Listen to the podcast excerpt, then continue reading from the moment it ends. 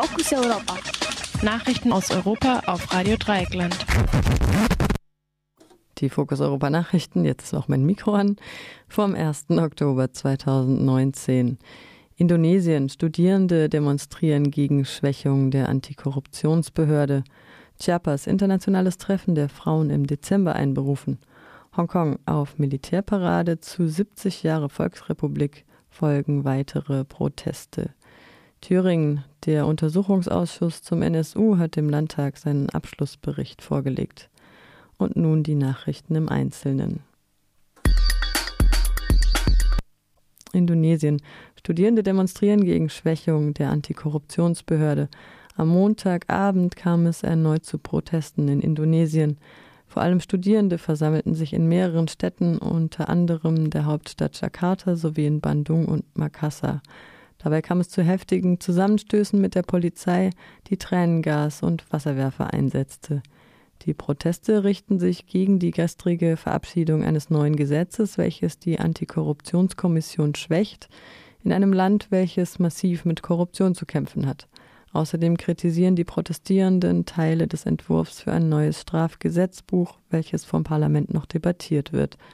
Der Entwurf sieht unter anderem vor, dass vorehelicher Geschlechtsverkehr verboten wird.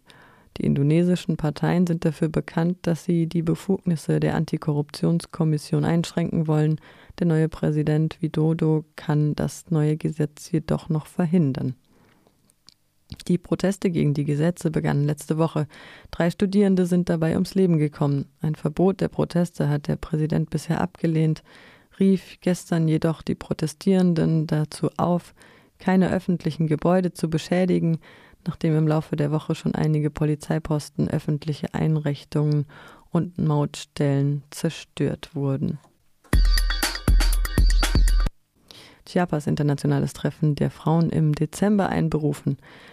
Ab dem 26. bis zum 29. Dezember laden die Frauen der zapatistischen Befreiungsarmee in Südmexiko alle Aktivistinnen ein, die gegen Gewalt, das Verschwindenlassen und Diskriminierung kämpfen.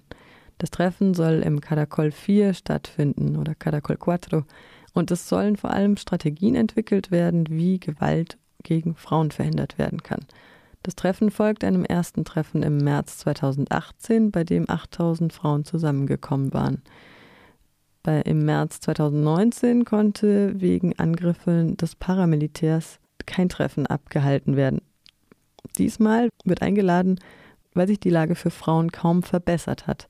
In der Einladung kritisieren die Frauen, dass Morde verschwinden lassen, Vergewaltigungen und Diskriminierungen an Frauen weitergehen. Mit den Problemen werden die Frauen alleine gelassen, ihnen wird die Schuld zugeschoben und Politiker bemühen sich lediglich mit Abkommen und Verhandlungen zu inszenieren, Ergebnisse gebe es aber keine. Ziel des Treffens ist es, sich gegenseitig zuzuhören, einen Austausch zu gestalten und sich den jeweiligen zu den jeweiligen Problemen zu beratschlagen. Hongkong auf Militärparade zu 70 Jahren Volksrepublik folgen weitere Proteste. Auch am chinesischen Nationalfeiertag kommt es zu Protesten in Hongkong. Tausende Menschen versammeln sich derzeit in Hongkong, um ihren fünf Forderungen Ausdruck zu verleihen. Die Proteste begannen vor 17 Wochen, um ein Auslieferungsgesetz zu verhindern. Die Protestierenden fordern den kompletten Rückzug des Gesetzes, die Freilassung aller Gefangenen, der Proteste und eine Einstellung aller Verfahren, eine unabhängige Untersuchung der Polizeigewalt und die Umsetzung eines ernsthaften allgemeinen Wahlrechts. Viele fürchten, dass die bürgerlichen Freiheiten, die in Hongkong existieren, zunehmend durch den Einfluss von Beijing zurückgebaut werden. Die Proteste heute in Hongkong folgen auf die großen Feierlichkeiten zu 70 Jahren Volksrepublik, welche in Beijing stattfanden. Dort hatte der Präsident Xi Jinping erklärt, dass keine Kraft die chinesische Nation erschüttern könne. Seine Rede wurde begleitet von einer großen Militärparade, mit der an die Revolution und die Gründung der Volksrepublik 1949 gedacht wurde.